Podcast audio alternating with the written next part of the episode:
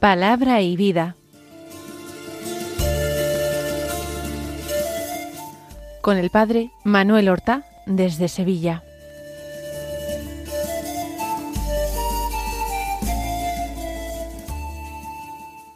En el nombre del Padre y del Hijo y del Espíritu Santo. Amén. Alabados sean Jesús y María. Muy buenos días, queridos amigos, oyentes de Radio María y seguidores del programa Palabra y Vida. Hoy es el jueves de la quinta semana de la cuaresma, un jueves que es 30 de marzo. Vamos a escuchar la palabra de Dios abriendo nuestro corazón a ella. Vamos a escuchar la llamada del Señor abriendo nuestro corazón a ella vamos nosotros a pedir gracia para responder a tantos bienes recibidos, a tanto amor y tanta solicitud que el Señor ha tenido por nosotros. El Evangelio que se proclama en la misa del día de hoy es de San Juan. Estamos en la continuación del capítulo octavo que venimos leyendo hace unos días hoy los versículos cincuenta y uno al cincuenta y nueve, que dicen así En aquel tiempo dijo Jesús a los judíos En verdad, en verdad os digo, quien guarda mi palabra no verá la muerte para siempre. Los judíos le dijeron Ahora vemos claro que estás endemoniado. Abraham murió, los profetas también, y tú dices quien guarde mi palabra no gustará la muerte para siempre? ¿Eres tú más que nuestro padre Abraham que murió? También los profetas murieron. ¿Por quién te tienes? Jesús contestó Si yo me glorificara a mí mismo, mi gloria no valdría nada. El que me glorifica es mi Padre, de quien vosotros decís es nuestro Dios, aunque no lo conocéis. Yo sí lo conozco, y si dijera no lo conozco, sería como vosotros un embustero. Pero yo lo conozco y guardo su palabra. Abraham, vuestro padre, saltaba de gozo pensando ver mi día. Lo vio y se llenó de alegría. Los judíos le dijeron ¿No tienes todavía cincuenta años y has visto a Abraham? Jesús les dijo En verdad, en verdad os digo, antes de que Abraham existiera, yo soy. Entonces cogieron piedras para tirárselas, pero Jesús se escondió y salió del templo.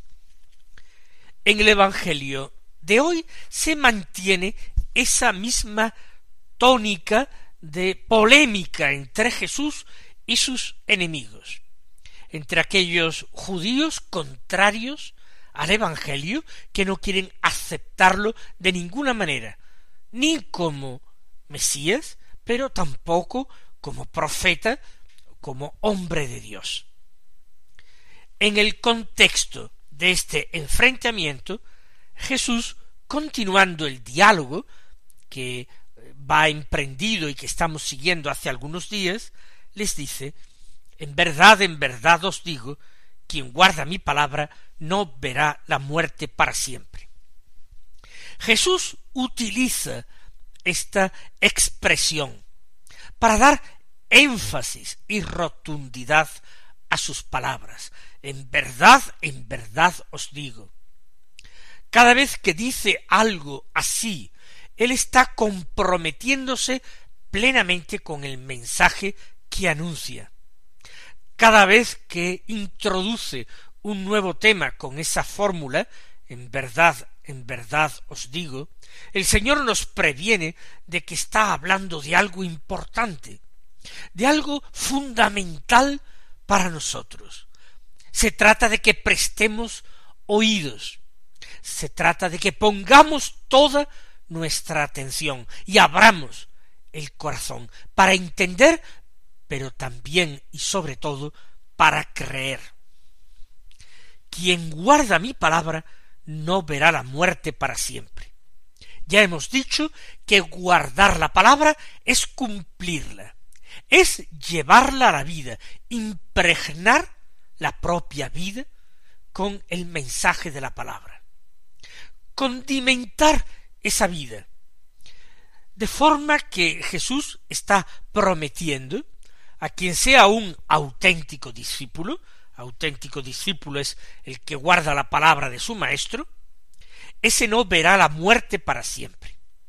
Nosotros, desde nuestra perspectiva, entendemos perfectamente la expresión y no tenemos dificultad para aceptarla.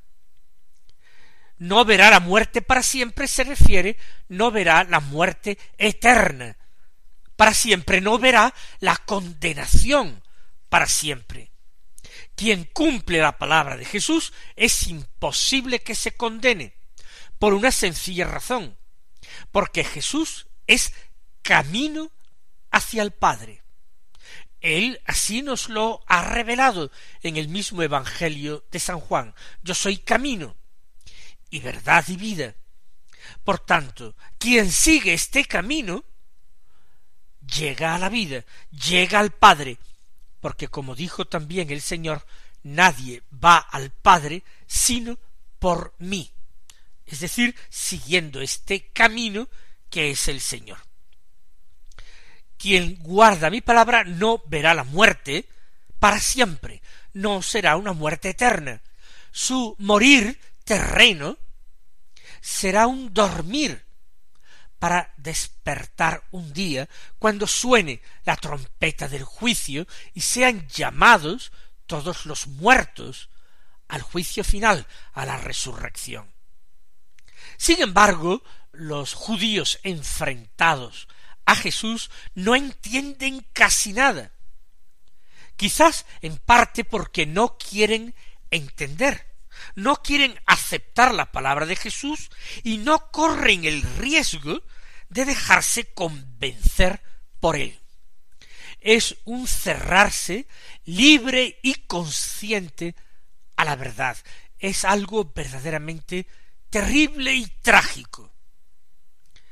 Por eso ellos, desde esta perspectiva, le dicen ahora vemos claro que estás endemoniado. Fíjense ustedes la conclusión que sacan. Otras personas, escuchando a Jesús, creyeron en él. Los evangelios nos añaden esa muletilla, esta expresión, después del relato de algunas predicaciones de Jesús o de algunos signos de Jesús. Muchos de los allí presentes creyeron en él. Pero aquí estos judíos enemigos le dicen ahora vemos claro que estamos en, que estás endemoniado. Es decir, ante la verdad que se revela, que se autorrevela por medio de las palabras de Jesús, que son palabras de Dios, frente a esta verdad, ellos dicen que es el demonomonio. Ya en una ocasión le habían dicho estos mismos personajes a Jesús tras hacer un exorcismo el Señor, que si echaba a los demonios era con el poder de Belcebú, el príncipe de los demonios. Y Jesús había dicho que un reino dividido, enfrentado en guerra civil, no puede subsistir. Va a la ruina total. Si Satanás luchara contra sí mismo y expulsara a otros demonios, estaría absolutamente perdido. Su reino se estaría autodestruyendo desde dentro. Estos judíos tienen exactamente la misma opinión y la expresan con otras palabras. Ahora vemos que estás endemoniado. Y lo que ha hecho el Señor es revelarse de una manera cada vez más clara, más evidente, apoyado en pruebas muchísimo más convincentes. Y sin embargo, ahora, o sea, después de todo eso, vemos claro que estás endemoniado. Están blasfemando contra el Espíritu Santo. Están atribuyendo al demonio la acción de Dios. Y eso sí que es blasfemo, eso sí que es digno de muerte según la ley. Y ellos argumentan así. Abraham murió, los profetas también murieron. Y tú dices, quien guarde mi palabra no gustará la muerte para siempre. Acuden de nuevo a Abraham, de quien están tan orgullosos, el antepasado común del pueblo hebreo. Pero Abraham, siendo un hombre santo, siendo el amigo de Dios por excelencia, murió también. Su hijo Isaac le cerró los ojos y lo enterró en la gruta de Macpela, una gruta que se encontraba en el encinar de Mambré, un encinar que había comprado Abraham, porque dentro de él había una gruta que quería utilizarla Abraham como sepultura propia de su mujer y de sus descendientes. Por tanto, Abraham, dicen ellos, murió. Los profetas también. Es cierto, pero muchos profetas precisamente murieron víctimas de eh, la violencia de los dirigentes de Israel, de las autoridades, de los reyes y cortesanos, de la nobleza, de los terratenientes, de los poderosos en definitiva. Abraham murió, los profetas murieron también. Y tú dices, quien guarde mi palabra no gustará la muerte para siempre. Por supuesto, estos hombres conocían que Jesús hacía milagros inexplicables, que Jesús incluso devolvía la vida a muertos. Podían intuir que Jesús era más que Abraham y más que los profetas anteriores.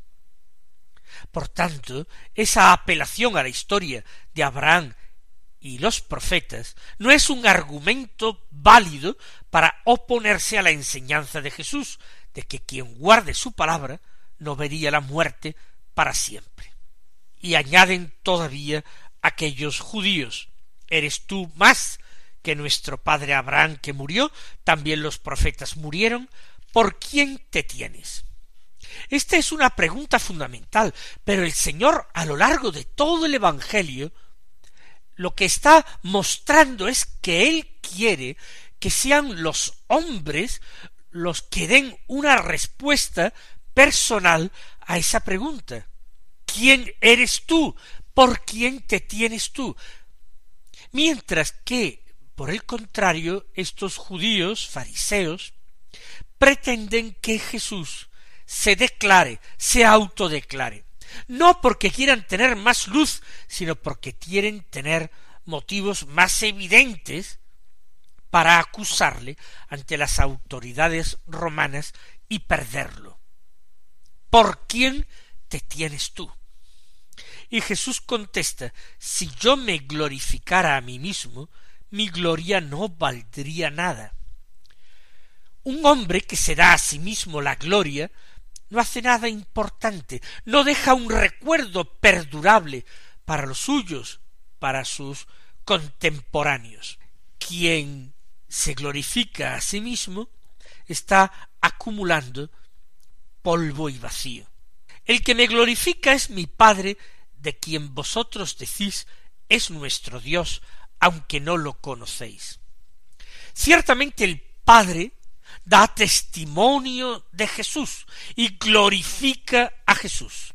El Padre es el Dios de Israel, el que se había revelado primero a Abraham y se había revelado también en el Sinaí, antes a Moisés en la zarza ardiente y después envuelto en densos nubarrones y en fuego ardiente a todos los hijos de Israel en la cima del monte Sinaí. Ese de quien vosotros decís es nuestro Dios, ese es mi Padre, aunque no lo conocéis. En absoluto. Leéis sobre él, discutís sobre él, pero el Dios de Israel os es totalmente desconocido, porque si lo conocierais un poco, amarían a Jesús y no vivirían de la misma manera se convertirían con sus palabras, se admirarían de sus obras, porque se darían cuenta de que las obras de Jesús son obras de Dios. Vosotros decís de él, es nuestro Dios, pero no lo conocéis. Yo sí le conozco, dice el Señor, y si dijera no lo conozco, sería como vosotros, un embustero. El Hijo conoce al Padre desde la eternidad y es conocido por él desde la eternidad. Nos dirán así los evangelios sinópticos que nadie conoce al Padre sino el Hijo y aquel a quien el Hijo se lo quiera revelar. Y eso está haciendo Jesús. Él pretende revelar al Padre a aquellos a quienes quiere. Por eso dice, yo sí lo conozco. Si dijera no lo conozco sería como vosotros, un embustero, estaría mintiendo. Pero sí, yo lo conozco y guardo su palabra. Jesús se está presentando a sí mismo como el gran obediente, el gran oyente de la palabra de Dios. Él ha venido no para ser su voluntad, sino la voluntad del Padre que le envió. Él no tiene otro alimento sino hacer la voluntad del Padre. Y como dijo en el momento de sus tentaciones en el desierto, y le replicó así a Satanás que le tentaba, dijo no sólo de pan vive el hombre, sino de toda palabra que sale de la boca de Dios. Yo, dice el Señor, lo conozco íntimamente, el Padre está en mí, yo estoy en el Padre, pero también no sólo lo conozco, sino que guardo su palabra. Los hombres con los que Jesús se enfrenta no lo conocen al Dios de Israel, aunque repiten y memorizan los versículos de la Escritura, aunque ponen todos sus sentidos e inteligencias en orden a la tarea de comprender mejor la palabra de Dios y a Dios mismo. Pero Jesús nos dice que no lo están alcanzando. Yo sí lo conozco, vosotros no lo conocéis. Yo digo la verdad, vosotros sois embusteros. Abraham vuestro padre, sigue diciendo Jesús, saltaba de gozo, pensando ver mi día. Es decir, esperando poder contemplar cara a cara al Salvador de Israel, al Salvador del mundo que se le había anunciado.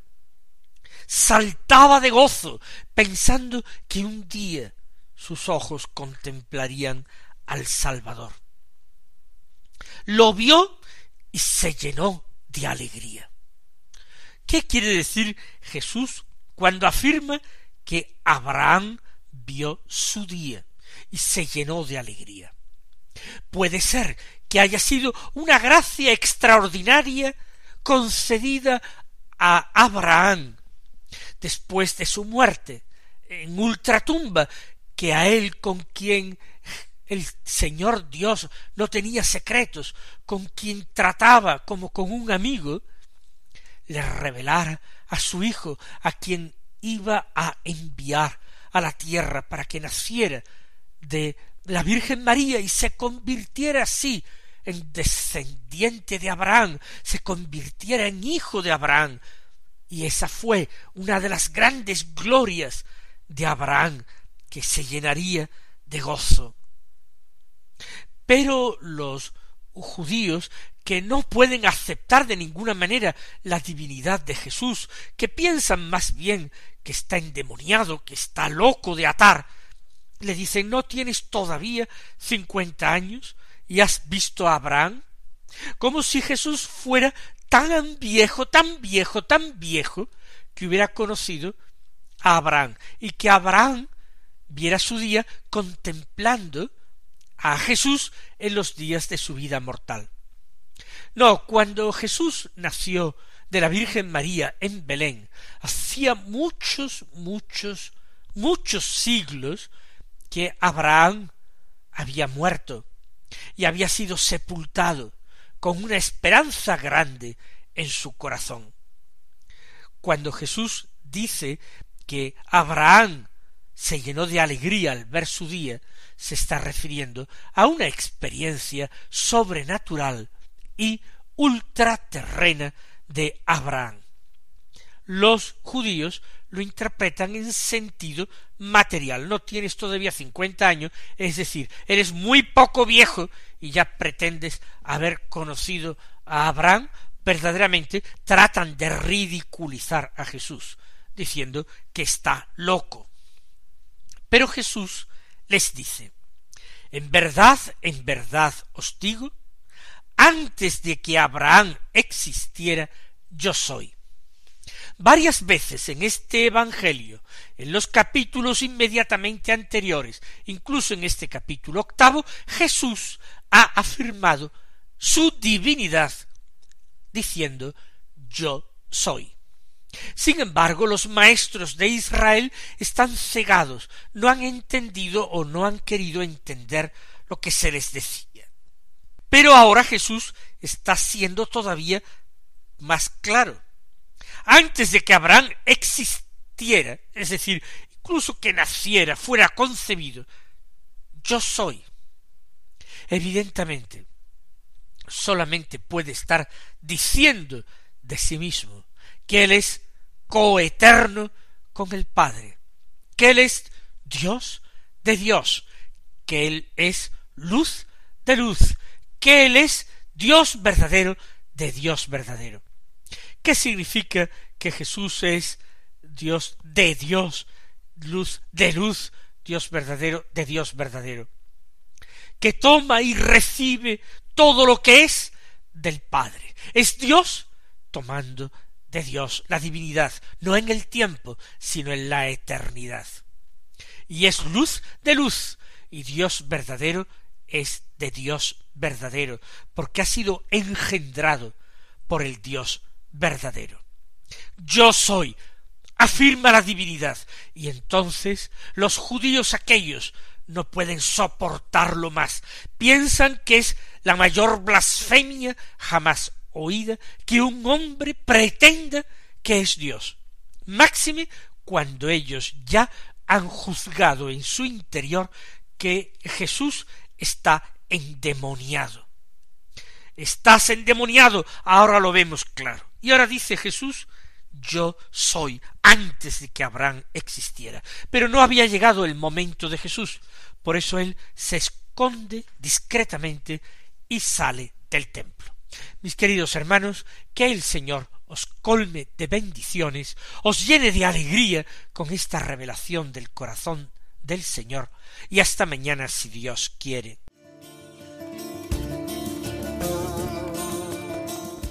Han escuchado en Radio María Palabra y Vida, un programa que dirige el Padre Manuel Horta.